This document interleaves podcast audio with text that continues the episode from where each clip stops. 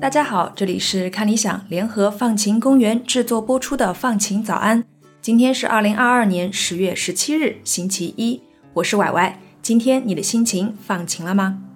在上周的节目里呢，我们也说了，从今天开始，我和乐言、易景、悬崖和小令呢，会每个人负责一天，蓝色星期一就属于我啦。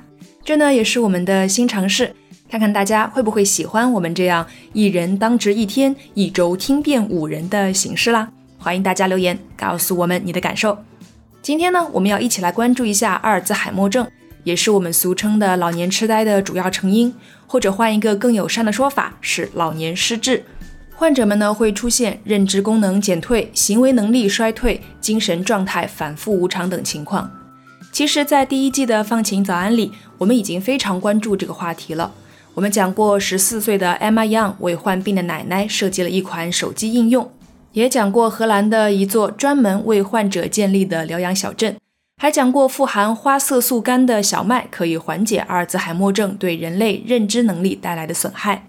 我之所以这么关注这个话题呢，是因为虽然我们认识这种疾病已经超过三十年了，但是到现在为止，它会出现的原因还是不清楚。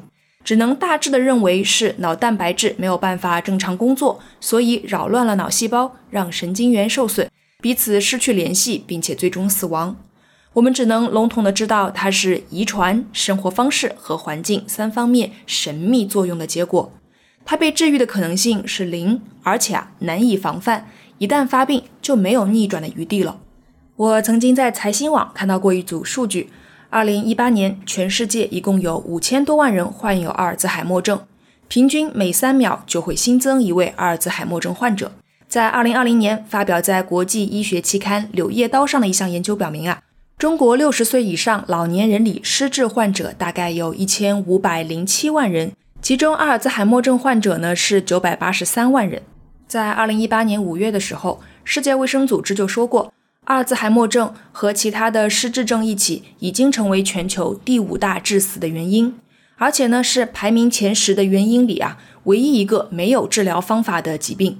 在中国，每年走失老人的事件大概有五十万起，其中呢将近百分之八十是由精神疾病和抑郁症引起的，阿尔兹海默症就占到了其中的七成。换句话说呢，就是平均到每一天会发生老人走失事件一千三百七十起。其中有七百二十八起都是因为老人患有阿尔兹海默症，不知道你是不是和我一样？其实我的脑子里呢，总是会时不时的闪过一个念头，就是如果我患上阿尔兹海默症怎么办？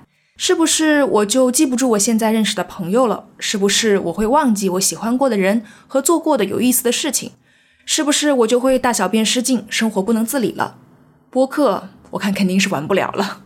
哎，说着说着怎么就感伤了起来呢？但也正是因为这样啊，任何在这个领域的探索和突破都显得那么的意义重大。那今天呢，我要带来的一个小小的好消息，是在二零二二年九月底的时候，日本的制药公司 A 赛和美国的生物科技公司 b i o n g e n 联合宣布，他们共同开发的新药 Lecanemab 在它的三期临床研究里取得了非常积极的结果。从临床数据来看呢，那些接受了 lecanemab 治疗的早期阿尔兹海默症患者，他们在一年半后的认知功能下降速度减缓了百分之二十七。这呢，也是在阿尔兹海默症研究里第一次明确发现药物可以缓解病症。首先呢，我们可以简单的去了解一下 A 赛和 Biogen 的研究。他们让一千七百九十五名阿尔兹海默症早期患者随机分组。一组接受 lecanemab，另一组呢接受安慰剂治疗。他们每隔一周就要接受一次静脉注射，持续十八个月。然后用学术研究里认可的量表去测量和比较两组患者之间认知能力下降的程度。当然，服用 lecanemab 的人仍然会有认知能力的下降，不过呢，进度啊要比服用安慰剂的人要慢上百分之二十七。说到这里，我需要承认。在我看来呢，这个数字所代表出来的差异好像并不是很大。不过呢，在阿尔兹海默症领域啊，这个数字已经是非常惊人了。而且有差异，也就是代表着有希望，对吧？那其实呢，lecanemab 并不是这两家公司研制出来的第一款针对阿尔兹海默症的药物。他们在2021年就获批上市了一款叫做 aducanumab，中文名呢叫阿杜卡马单抗。不过呢，这款药的临床效果其实啊一直饱受争议。其次呢，我们要来一起看一看 lecanemab 有什么不同之处吗？它的答案居然是啊不确定。我想呢，这个也很容易理解，毕竟我们连阿尔兹海默症的致病原因还不能确定。目前呢，有比较多不同的假说尝试去解释它的致病原因。有人说是基因缺陷，有人说是因为神经系统减少生产一种叫乙酰胆碱的神经传导物质，还有人说是因为某种类淀粉斑块让脑部神经的神经元连接减少，并且呢，在人年纪比较大之后会迅速退化。这样不同的假说啊，其实还有很多，我就不一一举例了。针对不同的假说呢，大家都会各自去探索不同的解法。然后再通过试验来判断治疗效果，甚至啊反证这个治病假说。lecanemab 显然是针对类淀粉斑块的假说的。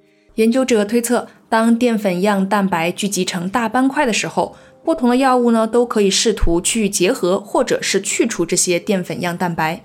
去年上市的 aducanumab 主要是在淀粉样蛋白聚集在一起之后和它去结合，而 lecanemab 呢是在早期阶段就减少斑块的聚集。简单理解就是这款新药呢，可以更早发现病征，更早开展干预。当然啦，lecanemab 呢也有副作用，最明显的是在其他抗淀粉样药物治疗中也会出现的某些脑异常，包括脑肿胀和小出血。神经影像学检查发现呢，大概有百分之二十一的 lecanemab 的治疗患者和百分之九的安慰剂治疗患者都存在这些问题。十一月底的时候，会有更多的研究数据被发表出来。到时候呢，我们就可以有更多的、更深入的数据来帮助我们去分析和判断这款新药的情况。很希望我们能够在这一领域啊做出一些实质性的突破。不过，如果情况不理想，我相信科学家们也一定不会气馁，他们会不断努力，从不同的角度去切入，不断逼近疾病的真相。不知道你是怎么看待这款药温和的去改善认知能力下降的作用呢？有比没有好，还是其实意义也不大？欢迎你留言和我们分享。